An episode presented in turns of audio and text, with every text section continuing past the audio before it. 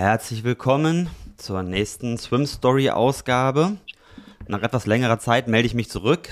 Hier Johann auf jeden Fall und ich ähm, habe in den letzten Wochen äh, meine Hochzeitsreise gehabt, war da unterwegs, deshalb gab es so eine kleine Pause. Jetzt auf jeden Fall starten wir hier bei Swim Stories wieder richtig durch und äh, ich bin stolz darauf, dieses Mal jemanden ganz Spezielles eingeladen zu haben. Ähm, wir hatten bisher ja immer Trainer von mir, beziehungsweise relativ nahe. Leute, die ich schon gut kenne. Und dieses Mal haben wir hier einen wirklichen, richtig guten Coach dabei, nämlich den Jan Wolfgarten. Und er ist nicht nur bekannt als Coach, sondern vor allen Dingen als ehemaliger Europarekordhalter, äh, beziehungsweise sogar Weltrekord. Damals 14,20 ist er geschwommen auf die 15 Meter Kraul, also eine Geschwindigkeit, die seinesgleichen sucht, die bisher ähm, ja auf der kurzen Bahn glaube ich, noch nicht so häufig unterboten worden ist, obwohl der Rekord schon relativ lange steht. Mittlerweile ist er erfolgreicher Schwimmtrainer in Saarbrücken und äh, mit ihm möchte ich heute so ein bisschen drüber quatschen, vor allen Dingen, was der Unterschied ist zwischen Schwimmern und Triathleten und was die Triathleten auch vor allen Dingen bei den Schwimmern lernen können. Herzlich willkommen, Jan. Schön, dass du dabei bist. Johann, vielen Dank für die Einladung. Ähm, eine Sache möchte ich kurz klarstellen. Also es war ein deutscher Rekord. Alles andere wäre schön gewesen. Danke für die Blumen. Aber also es war 14,20 und Europarekord war damals 14,16 und Weltrekord war 14,10 vom Grand Hackett. Aber es war kurz einem Europameistertitel und ich war in dem Jahr Erster in der Weltrangliste. Wahnsinn. Okay, also so viel dazu. Da war ich leicht fehlinformiert auf jeden Fall. Und, äh, aber trotzdem eine Wahnsinnszeit. Also 14,20 bedeutet ja eine Durchgangszeit von 57 Sekunden. Was ist das? Sowas in dem Dreh? Genau. Ja? Ja, genau. 57er Schnitt, ja. Also unglaublich. Wer da mal 100 Meter, 57 Meter schwimmt, ähm, der weiß, wie schnell das ist. Ich glaube, bei meinen Zuhörern hier ist das wahrscheinlich kaum der Fall, dass es einer schwimmt. Und ähm, ja, das ist, da kommen wir direkt rein bei dir. Ähm, was waren denn deine sportlichen Highlights so neben diesem Event? Ähm, du bist ja schon sehr lange dabei, auch als Schwimmer gewesen, bist ja über die Jahrtausendwende schon aktiver Schwimmer gewesen. Daran sieht man, wie alt wir mittlerweile schon geworden sind, ne? obwohl wir uns noch jung fühlen. Ähm, wie kam das denn dazu, dass du erstmal Schwimmer geworden bist und vor allen Dingen, was waren da die Highlights in deiner Sportlerkarriere? Ähm, ja, wie bin ich Schwimmer geworden? Das ist eine gute Frage. Ich war als Kind ähm, im Endeffekt immer da, wo Wasser war, relativ schnell drin. Also meine Eltern, die mussten mich dann da rausziehen. Ähm, eigentlich habe ich mit Tennis angefangen, mit drei. Und habe dann eigentlich diverse Sportarten gemacht, aber dann halt relativ schnell beim Schwimmen, beim ersten Wettkampf schon Medaillen gewonnen und dann ist es halt immer mehr geworden. Wie dann, alt warst du da? Angefangen habe ich mit sechs. Dann bin ich beim TV Langen geschwommen, bis ich zehn war. Kleiner Verein, aber hat immer wieder ganz gute Schwimmer hervorgebracht. Unter anderem Anna Elend, die jetzt auch immer noch aktiv ist, ist auch vom TV Langen. Dann bin ich von dort zur SG Frankfurt gewechselt. Ähm, habe mich dort für die Junioren-Europameisterschaften qualifiziert, bin dann im Jahr 2001 in die USA nach Gainesville an die University of Florida zum Greg Troy und Anthony Nesty. Ähm, das ist auch die Uni, wo ähm, der Ryan Lochte geschwommen ist, wo jetzt Caleb Dressel trainiert, die ähm, Katie Ledecky trainiert und also ich würde sagen, der beste Schwimmstützpunkt der Welt. Ich bin natürlich ein bisschen voreingenommen, aber ja. wenn man sich mal anguckt, was die für Medaillen gewonnen haben, finde ich, ist das ziemlich eindeutig. Genau, das sind ja die Kraulschwimmer vor allen Dingen, ja. sorry, dass ich unterbreche, aber das sind die besten Kraulschwimmer für alle Zuhörer. Ne? Caleb Dressel ist äh, Weltrekordhalter über die 100 Meter Kraul nicht mehr mittlerweile, ne? aber Olympiasieger. Und ja. äh, Katie Ledecky ist die 1500 Meter Weltrekordhalterin immer noch aktuell. 800 auch, ja. 800 auch und ähm, auch unglaublich, die schwimmt, was schwimmt sie, 15,30 auf die 15er Meter? 15, 20 ja, über die lange Bahn, 50 Meter Bahn. Genau. Ähm, okay, also dann war ich, wie gesagt, in Amerika. Bin da sehr, sehr dankbar für, weil ich ähm, wirklich bei Top-Trainern trainiert habe und auch ein bisschen was gelernt habe natürlich. Und ähm, danach bin ich dann nach Würzburg und habe mit dem Thomas Lutz trainiert und ähm, habe dort auch wieder einiges gelernt unterm Stefan Lurz und ähm, ja, das war auch über eine, eine, Weile einer der besten Freiwasserstützpunkte der Welt. Da war noch die Svan Oberson dabei aus der Schweiz, die ist Weltmeisterin fünf Kilometer gewesen. Ähm, Peter Stoitschew, der hatte damals noch einen Weltrekord im Ärmelkanal, ähm, den wir jetzt gebrochen haben mit dem Andreas Waschburger, aber das ist eine andere Geschichte. Ähm, Und also da waren, da waren auch einige sehr, sehr gute Leute. Thomas Lurz war natürlich das Aushängeschild. Und dann, ja, die Frage, was so die größten Highlights waren. Also im Endeffekt bei mir, worauf ich stolz bin, ist, dass ich halt im internationale Medaillen im Becken gewonnen habe und auch im Freiwasserschwimmen. Also das ist eher selten. Und dann sicherlich Europameister Kurzbahn. Ähm, ja, das würde ich so heraus, herausstellen. Aber ich würde sagen, sechs Jahre halt wirklich Nationalmannschaft geschwommen. Mhm. Und ja, also wie gesagt, internationale Medaillen in der offenen, in der Profiklasse, im Freiwasser und im, im Beckenschwimmen. Und was waren da deine größten Erfolge im Freiwasser? Ähm, da war ich zweimal Zweiter bei der Europameisterschaft über fünf Kilometer. Ich war einmal Dritter bei der Weltmeisterschaft im Team über fünf Kilometer. Und genau, ja, das, das war. Dann habe ich noch bei der EM, glaube ich, im Team auch noch zwei Medaillen gewonnen.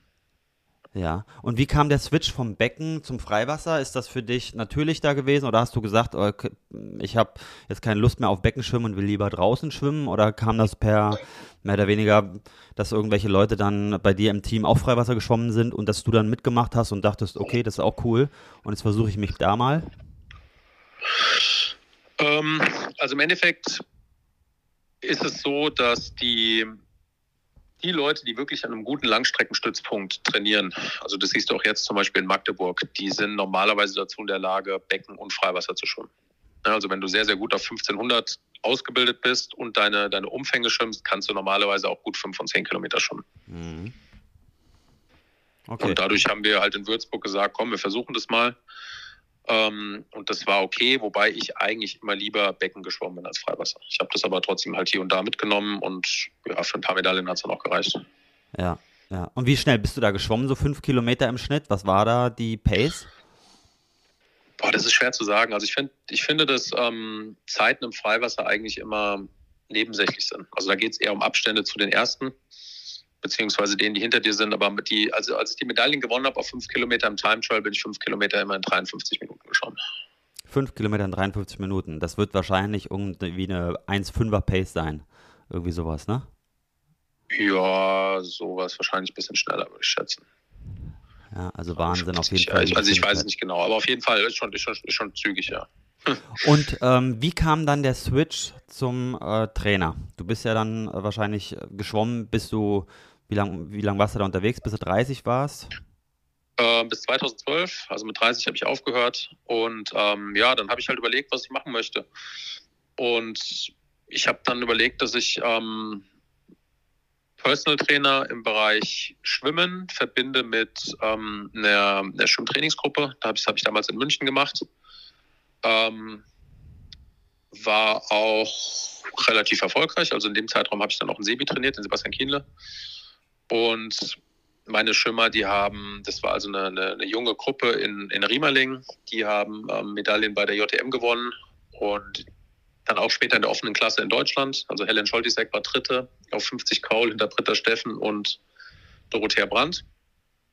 Und die Emily Siebrecht war Zweite auf 400 Lagen, ich glaube hinter der Franzi Hentke damals. Also da sind dann schon ein paar in die Spitze gekommen. Und das habe ich drei Jahre gemacht und bin dann eine Weile lang nur ähm, auf die Schiene mit ähm, So Amazing gegangen. Habe das dann auch gegründet. Das hat sich dann so langsam, aber sicher aufgebaut, bis Corona kam. Da hat es mir dann so ein bisschen Stecker gezogen, muss ich ehrlich sagen. Da habe ich ein bisschen die Motivation verloren. Bin dann mit meiner Familie nach ähm, Portugal gegangen für zwei Jahre und habe sowieso eine Art Auszeit gemacht. Und jetzt fange ich damit langsam wieder an. Ja. Ja, und man, man hört ja von dir immer die Begeisterung vor allen Dingen für die ganzen Schwimmer. Ähm, auf der anderen Seite hast du schon Sebi Kienle da trainiert damals. Ähm, ja. Wie war das für dich? Ähm, du kamst ja von den, vom Leistungssport Schwimmen und hattest dann am Anfang auch ähm, ja vor allen Dingen Schwimmer in deinen Reihen. Ähm, wie kam der Switch, dass du dann auf einmal auch Triathlo äh, Triathleten trainiert hast? Und ähm, was war da für dich so die Herausforderung? War das für dich das gleiche Training, mehr oder weniger in Grün, nur dass die Jungs halt ein bisschen langsamer sind und Mädels, ähm, die Triathleten? Oder ähm, hattest du dich, war das eine bewusste Entscheidung zu sagen, okay, ich trainiere auch Triathleten oder war das für, vielleicht für dich, dass du gesagt hast, okay, da gibt es einfach mehr von, ähm, den ich dann einen Trainingsplan auch verkaufen kann, deshalb bin ich zu den Triathleten oder wie war deine da Entscheidung? Ja, hast du eigentlich im Endeffekt zusammengefasst. Also ich habe ich hab dann eine, eine, eine A-Trainer aus äh, eine A-Trainer-Lizenz im Personal Training gemacht, also generell als Personal Trainer. Ähm, und das Eigentliche, was ich mitgenommen habe aus der ganzen Aktion, das war in Köln damals in der Deutschen Trainerakademie, war, dass es halt wirklich Sinn macht, sich sehr zu spezialisieren. Also dass man wirklich einen, so ein Speerspitzenprinzip ähm, sich eine Nische sucht und dann hat es einfach nahegelegen, dass ich, dass ich das im Schwimmen mache. Also das ist einfach besser für mich, als wenn ich irgendwie Bauch, Beine, Po als der 576. anbiete, sondern habe einfach gedacht, okay, da habe ich eine Expertise und da gibt es auch irgendwo einen Markt mit, mit Leuten, die halt Triathlon machen und besser schwimmen wollen. Und dann, ja, dann hat sich das einfach ergeben. Also das mit dem Personal Training wollte ich machen. Also ich wollte Leute einzeln betreuen. Und Schwimmen ist es halt geworden, weil ich mein ganzes Leben geschwommen bin und auch ganz gut. Und ja, das hat irgendwie, dann ist so das eine zum anderen gekommen. Und dann hat mich der Sebi auch angeschrieben, weil wir denselben Sponsor hatten damals. Also wir waren damals beide bei Magic, Magic Sports Food. Und dann hat er gesagt, hey, wie sieht's denn aus? Du hast jetzt aufgehört, kannst du mir da nicht irgendwie ein bisschen helfen? Hab ich gesagt, ja klar, machen wir. Wie gesagt, habe ich mich gleich gut mit ihm verstanden und es hat immer Spaß gemacht und war auch, wie gesagt, eine ganz erfolgreiche Zeit. Ähm, aber wie, nimm uns da nochmal mit, wie das mit den Triathleten war. Ähm, als du deinen ersten Triathleten trainiert hast, was war da so dein Gefühl oder beziehungsweise war das das, was, äh, wo du selber gemerkt hast, okay, ähm, einmal da habe ich Bock drauf und zweitens, ähm, wie sind die Triathleten generell, ähm, welchen Unterschied haben die Triathleten? Also wie, ähm, wie, wie stellen sich technisch an, von Geschwindigkeit her, kannst du mit denen die gleichen Übungen machen wie, im, wie die, mit den Schwimmern oder ist es dann doch eine ganz andere Welt? Also schon eine andere Welt. Und ähm, also eine Sache jetzt für, für die Zuhörer, ich, ich, ich gebe mir schon immer Mühe, authentisch zu sein und die Wahrheit zu sagen. also deswegen mache ich ja jetzt auch so weiter. Also ich sage jetzt einfach mal, die sind, was Schwimmen angeht, halt wirklich leider ziemlich planlos. Ja. ja. Und also da, da sind Dinge, die du, die du liest, dass die, die, die machen technische Übungen, bis der Arzt kommt, in der ja. Regel schlecht ausgeführt, schwimmen dann irgendwie 800 GA1 und denken, dass die dadurch schnell im Triathlon werden. Okay. Und das könnte schlimmer nicht sein. Also ich meine, für die Leute, wenn du, wenn deine Hauptzuhörer Triathleten sind, würde ich einfach mal dazu anregen, sich die Frage zu stellen, wenn die sich jetzt auf einen, auf einen 10 Kilometer Volkslauf oder auf einen Marathon im extremen Fall vorbereiten. Und das hauptsächliche Training darin besteht, 10 Minuten oder sagen wir 30 Minuten Lauf-ABC zu machen und danach noch irgendwie 10 Minuten GA zu joggen. Ja. Ob das so zielführend ist. Und das ja. ist also eigentlich relativ klar die Antwort, dass das nicht zielführend ist. Okay, aber sind sie auch noch, äh, sagen wir mal, also du sagst, die technischen Defizite kommen daher, weil die Leute einfach nur Dauerschwimmen machen. Vor allen Dingen. Jein, also ich, ich glaube, technische Defizite kommen daher, dass die meisten Leute nicht wirklich verstehen, wie wirklich Kraulschwimmen geht. Also ja. es ist eigentlich gar nicht so kompliziert, aber viele fangen an mit, ähm, mit Triathleten über hohen Ellenbogen und irgendwie, was ich da alles höre, Luftblasen an der Hand und so Geschichten zu, ja. zu reden, ja. was in meinen Augen ziemlich irrelevant ist, um ehrlich zu sein. Also klar, wenn du richtig schnell schwimmen willst, solltest du schon irgendwo vorne Wasser fassen und ähm, da ist ein hoher Ellenbogen schon gut, aber also ich kann dir Aufnahmen von der Leonie Beck auf Instagram zeigen, wo der linke Arm mehr oder weniger gestreckt durchzieht und die ist für mich absolute Top-Favoritin nächstes Jahr in Paris Gold auf 10 Kilometer im Freiwasser zu gewinnen. Ja. ja. Also da gibt es wichtigere Dinge. Also erstmal geht es darum, eine, eine, gute Wasserlage zu haben, dann geht es darum zu verstehen, wie ich überhaupt Kraft ins Wasser bringe.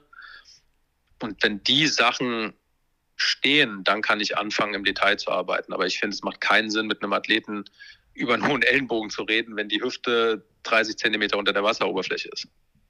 Das stimmt, das stimmt. Und da siehst du vor allen Dingen halt, dass die Leute sich anscheinend dann mit dir, wenn sie zu dir kamen, als, ähm, als dich als Trainer angefragt haben, halt mit den falschen Fragen beschäftigt haben, ja.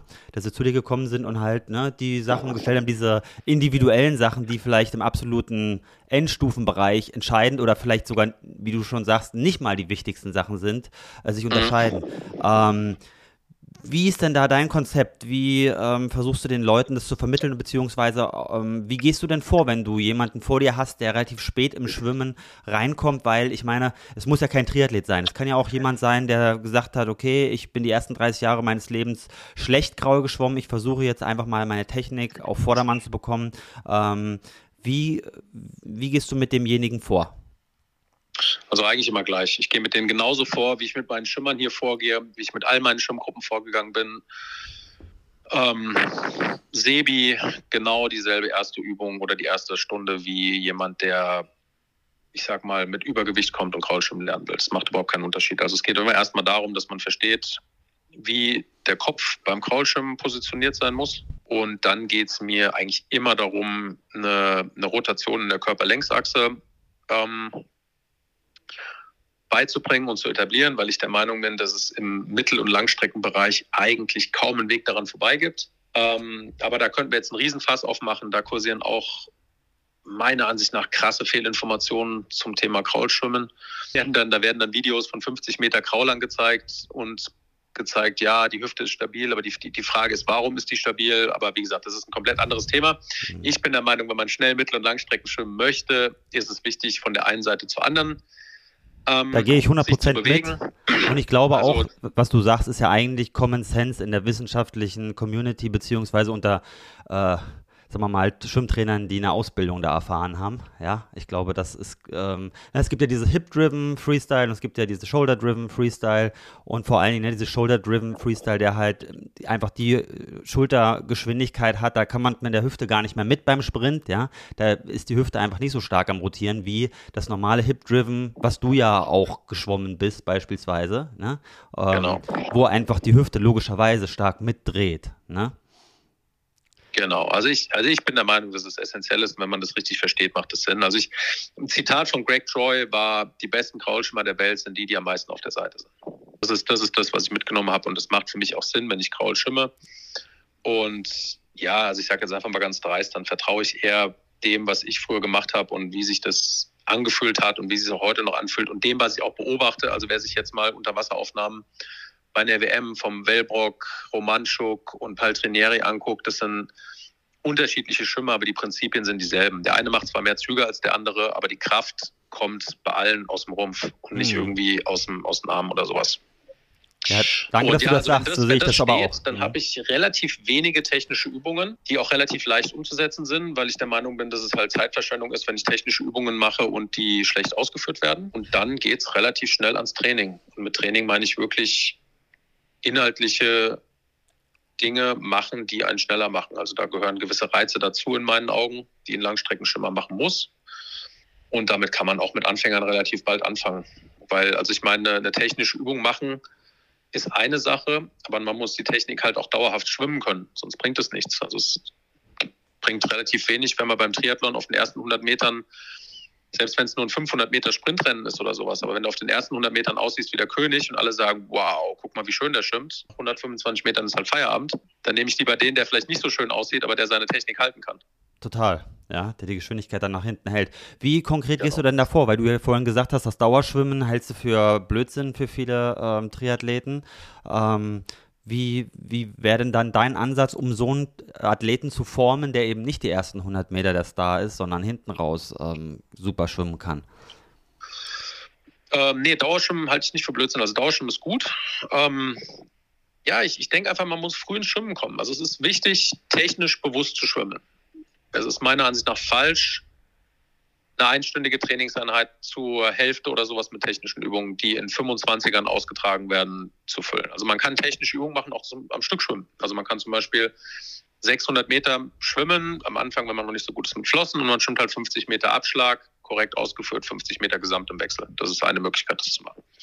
Ähm, aber prinzipiell, also ein Plan ist so aufgebaut, dass das Einschwimmen immer technische Übungen mit dabei hat. In der Regel, wie gerade beschrieben, eher schwimmend, dass wir da auch schon ein bisschen die Grundlage trainieren. Und dann gibt es verschiedene Reize. Also es gibt eine, in der Regel einmal die Woche irgendeine Art von Aufgabe an der aeroben Schwelle, weil das im Endeffekt das ist, wo ein Triathlet gut ausgebildet sein muss. Ähm, es gibt eine Dauermethode, eben weil ein Triathlet in der Regel lange am Stück schwimmen muss. Dann gibt es irgendwas mit Kraft. Da ist dann irgendwie, also es ist eine, eine Aerob-Intervallaufgabe sehr ähnlich, aber halt mit Pedals oder mit, mit Flossen oder sowas. Und ja, dann geht es darum, die, die Umfänge zu steigern. Was, glaube ich, auch wichtig ist, ist eine Regelmäßigkeit, dass die Athletinnen und Athleten ein Commitment machen, mindestens dreimal die Woche zu schwimmen. Besser als viermal. Alle, auch die relativ, sagen wir mal, die Triathleten, die ähm, nicht so viel Zeit haben? Ja, ich meine, das dann, dann wird es halt schwierig. Also kennst du wahrscheinlich auch. Du machst es ja auch. Also ich, ich sag mal, Leute, die zweimal die Woche ins Training gehen zum Schwimmen, wird schwierig. Mhm. Also man kann auch auf gewisse Art und Weise kann man nicht hexen. Ne? Also du musst irgendwo schon, Schwimmen ist eine Kraftausdauersportart.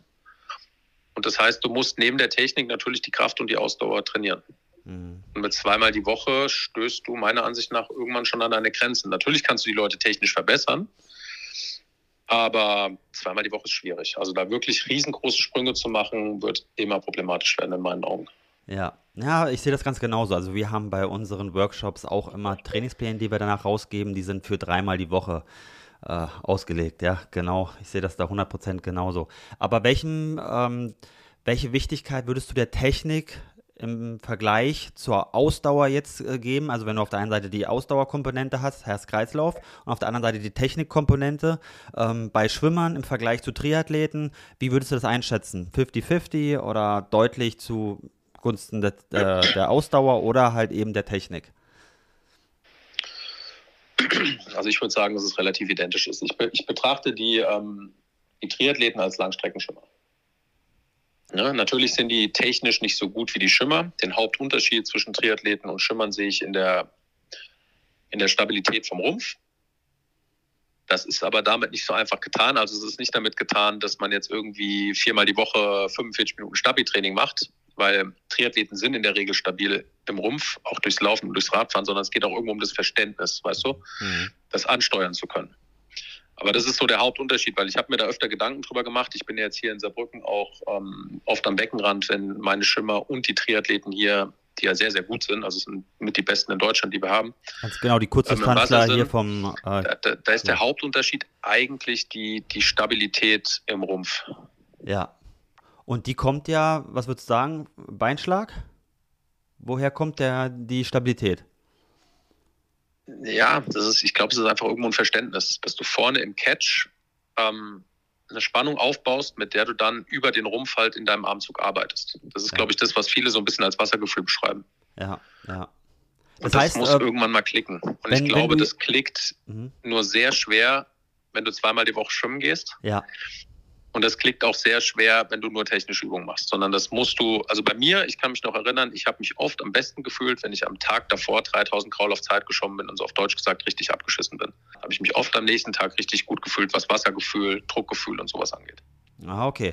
Das heißt, für dich ist eigentlich das Techniktraining Teil ähm, ja, des integrierten Ausdauerschwimmens, dass du versuchst immer das zu integrieren, dass du also nicht das äh, als zwei Teile hast, die Technik und die Ausdauer, sondern dass du es versuchst so integral miteinander zu verbinden, ähm, dass, die, dass mehr oder weniger die Athleten beides gleichzeitig lernen können, dass du gar nicht so den Fokus auf das eine oder andere legen musst, sondern der Fokus liegt sozusagen beim Ausdauerschwimmen dann immer auch auf der technischen, auf der technischen Verständnis des Ganzen, sodass das halt langfristig sich einschleift. Genau.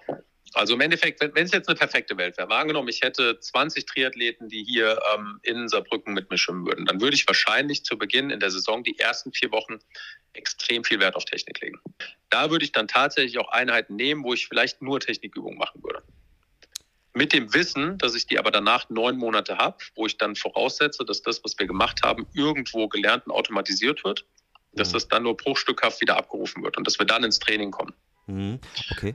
Und Aber, in der Realität sieht es bei mir halt so aus, dass in mhm. jeder Einheit, wie gesagt, also ich sag mal von, wenn eine Einheit dreieinhalb Kilometer lang ist, ist das Einschwimmen, der erste Part vielleicht 800 bis 1000 Meter lang und dort sind technische Übungen mit drin. Aber nicht in Form von 20 mal 50, sondern in Form von vielleicht 8 mal 100. Und wie gesagt, das ist immer ein Mix aus Technikübungen und Schwimmen direkt miteinander. Okay. Ähm, aber warum periodisierst du das nicht genauso wie jetzt ähm, theoretisch in der theoretischen Welt beschrieben, auch praktisch? Was sind da die, die, die Gründe dafür, dass du sagst, okay, das kriegen meine Athleten vielleicht so gar nicht umgesetzt? Weil die technischen Übungen nur dann Sinn machen, wenn die auch gut ausgeführt sind. Okay. Und ich glaube nicht, dass wenn ich jetzt ein einen typischen Age Group einen Trainingsplan schicke und sage, hier, du schimmst jetzt, was weiß ich, ähm, linker Arm vorne, rechter Arm an der Seite, in Seitlage, machst zwölf Kicks, machst deinen Armzug, gehst auf die andere Seite, hältst deine Körperspannung, der Arm muss in der, in der Verlängerung von der Körperseitachse bleiben, die Hüfte darf nicht absinken, der Beinschlag muss klein bleiben, damit er keine Widerstände äh, erzeugt. Und ich, also da könnte ich jetzt noch fünf Minuten weiter, weiterreden und wahrscheinlich habe ich die Hälfte jetzt schon verloren. Und dann schickst du die los, die gehen ins Schwimmbad und es passt hinten und vorne überhaupt nichts. Ja. Und in der Zeit, sage ich ganz ehrlich, bist du besser dran, wenn du 4x400 Arme mit Pedals und Pullboy schwimmst. Ganz primitiv. Okay. Okay. Also würde ich, das ist relativ einfach. Das klingt jetzt, also viele werden die Hände beim Kopf zusammenschlagen, aber ihr müsst euch wirklich überlegen oder man muss sich wirklich überlegen, was, was kann Athlet XY umsetzen und wie ist die Zeit sinnvoll genutzt. Und in meinen Augen, wenn du dem 20 mal 50 technische Übungen schickst, die er wahrscheinlich scheiße ausführt, ist die Zeit absolut für den Arsch. Da wird er eher ein schlechterer Schwimmer als ein besserer Schwimmer. Hm. Ja, Dann nehme ich, lieber auch so. einen, der in der Zeit Kraft-Ausdauer trainiert, der vielleicht einen technischen Fehler drin hat, aber wo ich weiß, der kann zumindest die, ich sag mal in Anführungszeichen, schlechte Technik dann im Wettkampf durchschwimmen. Hm. Das Ja. ist natürlich nicht der Anspruch. Also bitte nicht falsch verstehen. Jetzt bitte nicht sagen, irgendwie, es ist irgendwie, Hm. hier, der Wolfgarten hat gesagt, ihr sollt irgendwie nur kloppen und Technik spielt überhaupt keine Rolle. Das ist nicht der Fall. Also natürlich spielt Technik eine Rolle. Ja. Aber wir müssen uns überlegen, was können wir am Ende umsetzen. Ja, ja, du hast so ein bisschen diesen Dogmatismus äh, des, des gemeinen Triathleten, so nenne ich ihn mal, der halt auch immer sagt, ähm, ja, Hauptsache aus dem Wasser kommen ordentlich, ja, ob ich jetzt sonst wie viel investiere ins Schwimmen oder nicht, das wird sowieso am Endeffekt nur wenig Un- Unterschied machen, ja. Äh, guckt, dass ich halt auf einer guten Form irgendwo bin, ja, und das ordentlich durchziehe. Ähm, ich sehe es dennoch manchmal so ein bisschen, dass ich auch sage, ähm, wenn manche Technikübungen wirklich hoch und runter mal ausgeführt werden, also wie du schon sagst, nicht tausend Übungen, sondern bei mir ist es manchmal so, dass ich einem sage, oder beziehungsweise in den Workshops bekommen die bei mir immer drei Technikübungen nur. Und diese drei, die müssen sie eigentlich bis zum Exodus, müssen sie die hoch und runter trainieren. Und ähm, irgendwo denke ich dann schon, ist ein bisschen Hoffnung häufig vorhanden, auch bei denjenigen, die das schon ewig machen, ähm, da die, die Technik dann zu verbessern. Ne? Ähm, ich denke mal, das spricht ja auch genau das an, was wir im Endeffekt sind, nämlich Techniktrainer, die irgendwo versuchen, die Leute auf eine Schiene zu bekommen, wo sie halt normalerweise immer runterfallen, weil viele halt diese grundsätzlichen Sachen nicht technisch umgesetzt bekommen, wie du schon sagst, die du halt bei Schwimmern als, ja, als absolute Basic ähm, ja, schon installiert hast, ja, wo du einfach sagst, ey, pass mal auf, das, fun das muss funktionieren, sonst kannst du nicht auch nicht schwimmen und dann siehst du halt immer wieder Leute, wo es halt überhaupt nicht funktioniert, das Ganze, ne? Und dich fragst, ey, woran kann das liegen, dass er das einfache, die einfache Sachen halt nicht umsetzt, ne? Also komm, dann schwimm besser einfach, ne? Und versuch halt deine Technik, beziehungsweise deine Technik so zu stabilisieren, die bisher vorhanden ist, dass sie einigermaßen in Vortrieb münzt, ne? Ähm, da ist ja Genau. auch gerade immer die Frage ähm, bei meinen Leuten, beziehungsweise die ich immer so sehe, auch mit dem Beinschlag. Du siehst es ja vor allen Dingen bei jemandem, der nicht vom Schwimmen kommt, dass er eigentlich gar nicht vorankommt mit dem Beinschlag. Wie gehst du da vor? Wie ist denn deine Herangehensweise? Ist, äh, ist der Beinschlag für dich in irgendeiner Weise relevant ähm, bei einem, bei jemand, bei so einem Sportler? Äh, wie würdest du das Ganze trainieren? Oder sagst du, pass mal auf, guck, dass du die Beine lange hältst, du hast eh einen Neoprenanzug im Freiwasser an und ähm, ab dafür. Ja, also gut, Neoprenanzug muss man vorsichtig sein, weil wenn die dann nach Rot fahren und der Neoprenanzug ist weg, dann bricht die Welt zusammen. Das haben wir auch Äh, immer wieder, ja. Aber ja, also im Prinzip, also Beinschlag sage ich den meisten auch. Also da kommt fast nichts. Der wird im Endeffekt eingesetzt, um den, den, den ganzen technischen Ablauf zu stabilisieren. Und wichtig ist, was ich bei meinen Seminaren immer sage, ist, dass die damit keine Widerstände erzeugen. Also der Beinschlag muss klein sein Mhm. Ähm, und darf halt nicht in alle möglichen Richtungen ausschlagen. Ne? Also ich, ich nehme mal so ein Beispiel von einem Torpedo. Wenn du ein Torpedo anguckst, ist die Schraube, die den Torpedo hinten antreibt, im Endeffekt kleiner als der Durchmesser vom Torpedo. Ja. Wenn ich dem Torpedo eine, eine Schraube hinten dran schraube, die einen fünffachen Durchmesser hat, Ja. kann die theoretisch mehr Vortrieb erzeugen, aber der Torpedo ist trotzdem langsamer, weil die ganze Schraube hinten im, im Wasserwiderstand steht. Ja. Das heißt, die erzeugt gleichzeitig Wasserwiderstand, während sie Vortrieb erzeugt und das cancelt sich dann wieder aus. Das ist dann reine Energieverbrennung und so ist es beim, beim Beinschlag auch. Also er muss einfach in der Stromlinienform vom, vom, vom Körper bleiben. Und ja, also wenn du jetzt nicht gerade 50 oder 100 Kraul schwimmst, vielleicht noch 200 Kraul, wenn du ein sehr guter Beineschwimmer bist, kommt relativ wenig aus den Beinen. Also selbst bei guten Schimmern, selbst bei Profischimmern. Hm. Ja, und ähm, das heißt, du sagst dann, okay, machst, lass den Beinschlag kleiner, aber welche konkrete Übungen führst du da an? Machst du mit denen isoliertes Beinschlagtraining? Ich meine, wir kennen es ja, als Schwimmer hat man das ja immer viel gemacht, auch im Training, ja? dass man wirklich isoliert dann äh, Beine geschwommen ist, teilweise mehr als einen Kilometer. Ähm, Mhm. Bei Triathleten ist es ja natürlich so ein bisschen verhasst, das Ganze, überhaupt Beinschlag isoliert zu machen, obwohl ja alle, fast alle Triathleten, die man so sieht, immer wild mit den Beinen um sich schlagen, häufig mit einem Mhm. schweren Beinschlag auch drin. Ähm, was rätst du da deinen Leuten? Ähm, wie sollen sie sich da mit dem Beinschlag anstellen? Wie sollen sie das ins Training in integrieren? Oder ähm, sollen sie nur ein Band anziehen zwischen die Beine und versuchen, den halt möglichst auszulassen? Wie ist da dein Konzept? Also das Konzept ist schon ein bis zweimal die Woche wirklich eine, eine relativ harte Beineserie zu schwimmen. Einfach, dass die beteiligte Muskulatur ausgebildet ist, mhm. weil zu Beginn von einem Rennen wird jeder irgendwo auf die Beine gehen und da wird dann sehr, sehr viel Laktat gebildet, wenn die nicht gut ausgebildet sind.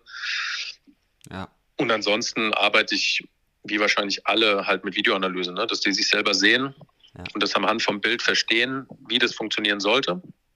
Und das funktioniert eigentlich ganz gut. Und das, was du vorhin gesagt hast mit den drei Technikübungen, das ist bei mir im Endeffekt auch so. Also ich habe einen Streamline-Kick da mit drin, ja. Abschlagschwimmen mit drin, dann eine Übung, die nenne ich 363. Und da ist überall eine, ähm, eine, eine, also bei mir in meiner Mitgliedschaft eine, eine, eine Videobeschreibung mit dazu, wo die drauf achten müssen. Ja. Und mehr ist es nicht. Und also wie gesagt, irgendwelche komplizierten Trainingstechnikübungen, äh, die, die sind da nicht mit dabei. Also ähnlicher, ähnlicher Approach wie bei, wie bei dir. Dass ja. man das wirklich, die werden auch immer wieder abgerufen. Also das ist, was ich meine mit dem, mit dem Einschwimmen. Ja. Ähm, genau, wo, wo wir da dranbleiben. Okay. Also Aber ja, Beinschlag, also muss gemacht werden. Lange Rede, kurzer Sinn. Beinschlag muss trainiert werden, auch wenn es nervt. Und ansonsten einfach darauf konzentrieren, dass die Widerstände klein bleiben. Perfekt. Jetzt haben wir so ein bisschen geredet über den, ja, auch Triathleten, beziehungsweise denjenigen, der so spät ins Schwimmen reinkommt. Jetzt müssen wir uns ja überlegen, vor allen Dingen im Triathlon hast du ja ähm, eigentlich fast nur Wettkämpfe im Freiwasser. Du hast ja vorhin auch schon gesagt, du bist ja selber Freiwasserschwimmer gewesen, betreust mit die besten Freiwasserschwimmer äh, auch der Welt, ja ähm, wie ja. den Waschburger, der ja jetzt den Rekord da aufgestellt hat beim English Channel, also sozusagen von Calais nach Dover geschwommen oder andersrum, ja. ähm, in unter sieben Stunden. Ja, die, wie lange Strecke ist die Strecke? Nochmal, das letzte habe ich nicht verstanden. Wie ja, von Calais nach Dover ist ja der Waschburger jetzt in der Rekordzeit geschwommen. Ne? Ja. Das war ja deutlich unter sieben Stunden. Ja, 6,45, also wäre 10, äh, 10 Minuten den Weltrekord unterboten, ja. Also unfassbar, das ist ja eine, das ist ja, wie viele Kilometer sind das insgesamt, weißt du das?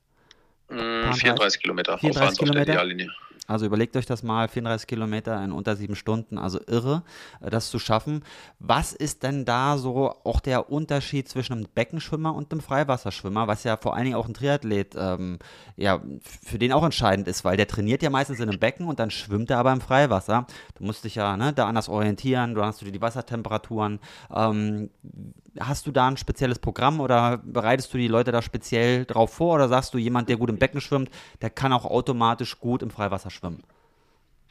Also das ist so die Herangehensweise, die ich habe. Also das ist im Endeffekt das, was ich aus Würzburg mitgenommen habe, damals mit, mit Thomas Lurz, mit dem Stefan Lurz. Wir sind nie im Freiwasser ins Training gegangen. Wir haben Wettkämpfe gemacht und haben dort Erfahrungen gesammelt. Mhm ähm, aber im Training selten gemacht. Das heißt jetzt nicht, dass man das nicht machen sollte, aber wir leben halt in Deutschland und da ist das Fenster, the window of opportunity eh relativ klein. Also es geht ja nur zu sehr begrenzten Zeiten im Jahr. Ja. Und dann, wenn jetzt eine aerobe Daueraufgabe, also ein langes Dauerschwimmen auf dem Plan steht bei mir, habe ich nichts dagegen, wenn das im Freiwasser gemacht wird. Kann man schon machen. Okay. Und, und jetzt auf deine Frage mit dem, mit dem Waschi, also ja. mhm. im Endeffekt, als ich die Planung für den Waschi gemacht habe, habe ich mir überlegt, was muss der können? Mhm. Und wenn es darum geht, 34 Kilometer so schnell wie möglich von A nach B zu schwimmen, dann ist das ein relativ primitiver Trainingsplan. Da brauche ich nicht viel mit Laktattoleranz zu machen. Da geht es in erster Linie darum, irgendwie Umfänge zu vertragen, Fettstoffwechsel zu verbessern, einen guten Ernährungsplan auf die Beine zu stellen und dann hin und wieder ein bis zweimal die Woche schon ein bisschen an der aeroben Schwelle zu arbeiten. Und das war's. Und ich ist jetzt auch nicht so, dass wir irgendwie 150 Kilometer die Woche im Training geschwommen sind, sondern wir sind eigentlich Woche für Woche 80 Kilometer geschwommen. Ja und haben dann vereinzelt monatlich Spitzen gesetzt mit bis zu 30 Kilometern in einer Einheit. Also einmal pro Monat irgendwas Spezielles mit Überlänge. Und das im Becken? Und, und das im Becken. Mit ah. Hase hier im, im ähm, also mit, mit so einer ähm, mit so einem, wie nennt man das, so, so ein Leuchtsystem, wo ja. er unten 1,12 eingestellt hat. Also das ist mehr oder weniger das Tempo gewesen. Das ist er dann 30 Kilometer geschwommen. Irre. Also am Stück das Ganze. Wahnsinn. Genau. Mit Verpflegung haben wir dort schon geübt. Da hat dann auch die Anne Haug noch mal ein bisschen geholfen mit der ähm, Pampe von der Caroline Rauscher. Kennen sicherlich viele, kennst du auch. Ja. Um, ähm, und das hat, dann, das hat auch noch sehr gut funktioniert und der ist perfekt durchgekommen. Also Vorbereitung war ideal. Verpflegung war ideal, Tag war ideal, Bedingungen waren ideal und ich drücke allen die Daumen, die versuchen wollen, den Rekord nochmal zu brechen, weil es wird nicht so leicht werden. Das kann ich mir vorstellen. Also es wird sehr, sehr schwer. Muss viel zusammenkommen, dass das funktioniert. Ja, ähm, aber wie ist das dann mit der Orientierung? Ich meine, schaust du da bei, bei dieser langen Strecke, muss er doch auch ab und zu nach vorne schauen, über Wasser. Das hat er ja jetzt im Becken gar nicht. Ist das äh, nicht irgendwann vielleicht auch so, dass er dann steifen Nacken bekommt, irgendwie, dass er da Rückenprobleme bekommt? Ähm, weil ich habe es immer wieder gemerkt, als ich halt. Äh, habe ich ihn eigentlich in jedem Trainingsplan mit drin. Das ja. sind dann so sporadisch 25er, die mit drin sind. So Wasserballkraul ja. ist im Prinzip in jeder Einheit irgendwo mit drin. Aber jetzt nicht irgendwie, dass da 200 Meter Wasserballkraul draufsteht, sondern immer mal wieder hier und da ein 25er. Das mache ich auch gerne als Vorbelastung ähm, für, die, für die wichtigen Serien, weil es halt ein bisschen anstrengender ist und dann ein bisschen Druck auf die Arme und auf die ja, Beine nicht unbedingt, aber als Vorbelastung halt und das funktioniert ganz gut. Da lernt man das. Hast du das bei den, bei den Triathleten auch oder bei den anderen Schwimmern, die halt im Freiwasser die Wettkämpfe haben, dass du denen ganz explizit das, ne, dann halt auch so Wasserballkraul mit reinschreibst? Ähm, über die ganze Saison oder nur vermehrt dann kurz vor den Wettkämpfen? Ähm, die ganze Saison. Okay die ganze Saison. Und was, was man bei, bei denen halt auch beachten muss, ist, dass die hin und wieder auch ähm, Kraul schwimmen und zur schlechten Seite atmen. Das ist auch wichtig im Freiwasser. Also es ist schwierig, wenn du nur nach rechts atmen kannst oder nur nach links und du hast dann auf einmal Bedingungen, wo die Wellen halt genau von der Seite kommen, solltest du zumindest mal phasenweise dazu in der Lage sein, auch mal ein bisschen in die andere Seite zu schwimmen, ohne jetzt, sage ich mal, drei Sekunden auf 100 Meter zu verlieren. Ja, ja, ja, verstehe. Auf jeden Fall musst du das können. Aber du sagst jetzt, ist es jetzt nichts Spezifisches, was ähm, ein Freiwasserschwimmer können muss, was ein Beckenschwimmer eben nicht braucht? Mache die Beckenschwimmer zur Vorbelastung genauso bei mir. Also das ist, also ich glaube, sowas ist schwer zu trainieren. Das ist normal. Das ist dann am, ist am nächsten Tag ist der Hals fest schon. Aber ich glaube, das ist auch noch eine Sache, wo wir gerade beim Thema sind. Also ich glaube, dass viele Triathleten auch viel zu oft nach vorne gucken. Mhm. Ja, also ich meine, es ist schon klar, dass wir versuchen, so waagrecht wie möglich und so hoch wie möglich im Wasser zu liegen. Und logischerweise, wenn ich meinen Kopf hebe, geht meine Hüfte runter. Ja. Und da habe ich vor allem, also bei der, bei der besten Schwimmerin im Triathlon, bei der Lucy Charles, habe ich Rennen gesehen, wo die Mutterseelen alleine vorne weg schwimmt und die atmet jeden zweiten Abzug nach vorne. Und da frage ich mich, was die da genau sucht. Ja. Also die, die verliert jetzt nicht innerhalb von zwei Zügen ihre Linie. Wie häufig sagst du denn, sollte man sich orientieren? Oder wie häufig orientieren sich Profis, Profischwimmer jetzt wie Waschi? Also ich habe bei meinen Time Trials, bei 5 Kilometer Time Trials 20, 30 Züge nicht nach vorne geguckt. Okay. Und dann mal wieder abgeglichen, ob ich noch auf dem Weg bin. Also es ist ja jetzt nicht so, dass ich in 30 Zügen irgendwie eine 45 Grad Richtung, Richtungsänderung Sag das nicht. Du hast noch keine Triathlon-Wettbewerbe von hinten angeguckt, wo Leute teilweise 90 Grad abbiegen. Das habe ich letztens wieder ja, in gut, Köln okay, gesehen. Wenn es so schlimm ist, aber das wird bei der Lucy Charles nicht der Fall sein. Das ist Nein. ja eine richtig gute Schimmerin. Also ja. normalerweise, Leute, bleibt cool. Lasst den Kopf im Wasser. Wenn es jeder, guck mal, selbst wenn es jeden sechsten Zug macht, ja dann hat sie schon, dann hat sie schon eine riesen Erleichterung. Dann arbeitet, dann guckt sie schon nur noch ein Drittel ja. der Anzahl nach vorne, wie, wie sie es bis jetzt macht. Ja, ja. Ja, ich versuche das manchmal, dass ich meinen Leuten vielleicht auch mal, dass ich die mit geschlossenen Augen schwimmen lasse, weißt du? Weil ja, du im Schwimmbecken gut. natürlich ja. dich ganz anders orientieren kannst, wie im Freiwasser.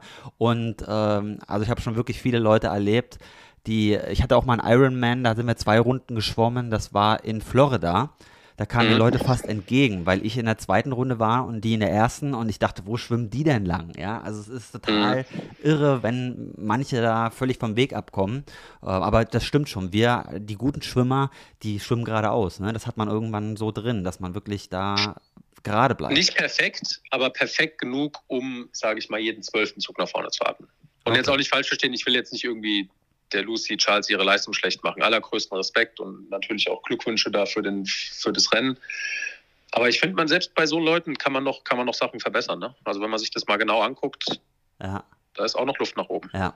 Und das und ist eine Sache, die mir halt immer wieder aufgefallen ist bei ihr. Und wo du gerade bei Lucy Charles auch bist, letzte Frage für heute. Ähm, die schwimmt ja mit einer extrem hohen Frequenz.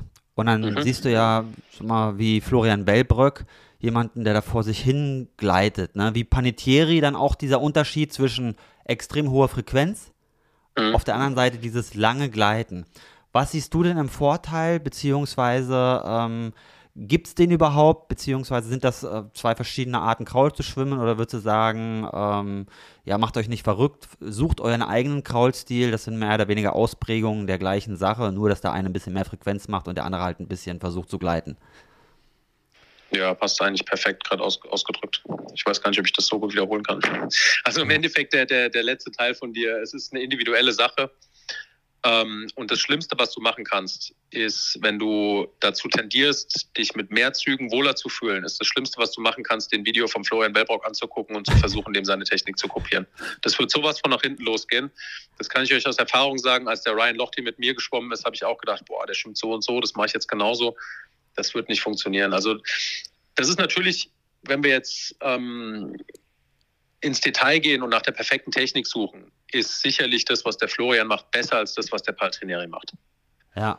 Ne? ja also das ja. ist klar, es ist effektiver, ja. es sind weniger Züge, der Zug ist sauberer und alles spricht dafür, dass das theoretisch der bessere Kraulstil ist. Aber man muss es auch schwimmen können. Ja, also würdest du schon mal grundsätzlich also, sagen, dass das lange, äh, das lange Schwimmen ist immer dem kurzen Zug vorzuziehen? Nochmal? Ähm, würdest du also grundsätzlich sagen, weil du jetzt sagst, das ist ein längerer Zug und aufgrund des längeren Zuges würdest du auch sagen, dass es einfach die effizientere Technik ist? Also würdest du immer sagen, weil, weil es gibt ja jetzt Studien zu den allerbesten Schwimmern, zum Beispiel auch im Brustschwimmen, ja, ne? Da hat Adam Peaty zum Beispiel, da gibt es ja so eine Effizienzformel, wo man sagt, okay, pass mal auf, ähm, der hat mit einem Zug so und so weit viel Meter da zurückgelegt, also umso mehr du mit einem Zug äh, vor, vorankommst, umso besser ist die Effizienz und wo du halt in verschiedenen Disziplinen mittlerweile das hast, dass halt diejenigen, die eigentlich relativ ineffizient, sage ich mal, schwimmen, wie Panitieri, wie Piti, die ähm, dann ja die Besten der Welt sozusagen sind und da vielleicht nochmal den Unterschied machen. Also dass vielleicht ähm, auch mit dieses Frequenzding ja vielleicht noch eine, eine Sache hat, die die vielleicht so offensichtlich vielleicht gar nicht ist, die es doch äh, vielleicht einen Vorteil bringen könnte. Ja, natürlich. Also ich, das ist, wie gesagt, deswegen muss man mit, mit, mit Sportwissenschaft, und ich habe das auch studiert, also nicht falsch verstehen, aber muss man ein bisschen vorsichtig sein mit den Sachen, weil am Ende zählt das Ergebnis. Ja. Ja. Ne? Und wir gewinnen keine Schönheitspreise. Das ja. ist erstmal egal. Da Ja. müssten wir zum Turmspringen gehen oder zu, zu irgendwas in der Richtung. Bei uns zählt am Ende die Zeit. Und die Zeit ist irgendwo ein Produkt aus mehreren Sachen. Also ist eine Gleitfähigkeit, Kraft, Beinschlag ist ganz wichtig. Also wenn ich, wenn ich weniger Züge mache, muss ich ja irgendwie den Körper in, in Bewegung halten. Ist ja klar. Das kann ich zum einen durch einen guten Beinschlag lösen, das kann ich durch eine extrem gute Wasserlage und eine gute Gleichfähigkeit lösen. Die einzelnen Armzüge müssen kraftvoller sein als mehrere weniger kraftvolle, um dasselbe Ergebnis zu, zu erreichen. Und das ist sehr individuell. Und deswegen würde ich, also wäre ich sehr vorsichtig, von, von auch Leute auszubilden und zu sagen, die müssen alle so schwimmen. Glaube ich, verlierst du einige, die vielleicht extrem gut sein könnten mit, mit mehr Zügen. Ja. Also Ledecky, Ledecky macht auch viele Züge und ist seit Jahrzehnten, dann nicht seit Jahrzehnten, wobei fast. Also ich glaube 800 Kraul hat die seit 2012 nicht mehr verloren. Wahnsinn. Wahnsinn. Also okay, wie wir es auch vorhin schon gesagt haben, ist ein bisschen die Individual- Individualität des jeweiligen Sportlers, wo man halt drauf eingehen Mhm. muss. Diese One-Fits-All-Methode, die funktioniert nicht, ja. Ähm, um, genau, also da sind wir uns doch auf jeden Fall sehr einig damit, ja. Ähm, jetzt sind wir schon angekommen hier bei einer Dreiviertelstunde, deshalb würde ich das Gespräch äh, schon wieder beenden. Leider, obwohl ich noch gerne weiterreden würde. Vielleicht müssen wir uns da beim nächsten Mal nochmal auf die jeweiligen Techniksachen nochmal so ein bisschen drauf eingehen und können da nochmal ein Gespräch drüber machen. Jetzt aber nochmal ganz zum Schluss. Wenn jemand bei dir trainieren will, ähm, wie kann er dich denn erreichen? Kann er dich überhaupt erreichen? Ich meine, du bist ja jetzt in Saarbrücken äh, am Stützpunkt, ähm, trainierst da die Schwimmsportler. Wie erreicht man dich? Ähm, entweder auf Instagram anschreiben, da bin ich unter Jan P. Wolfgarten oder www.amazinganiversity.com ist die neue Homepage. Und wie gesagt, also es fängt jetzt gerade wieder an. Ähm, ich bin 2022 zurückgekommen aus, ähm, aus Portugal? Portugal, Ja. und bin dann nochmal Papa geworden, also nochmal ein kleines Baby. Das hat alles nochmal ein bisschen verzögert und jetzt lege ich damit, lege ich damit wieder los. Also das die Mitgliedschaft, die läuft da schon wieder. Also da kann man gerne mit dazu stoßen. Auch Schwimmseminar einfach anschreiben. Also es gibt schon die hin und wieder ein paar Sachen, die, die stattfinden und am besten einfach nachfragen, wenn Interesse da ist. Ja. Lieber Jan, dann danke ich dir erstmal für das Gespräch. Danke dir. Ich wünsche dir was. Auf Wiederhören. Tschüss. Mach's gut. Ciao.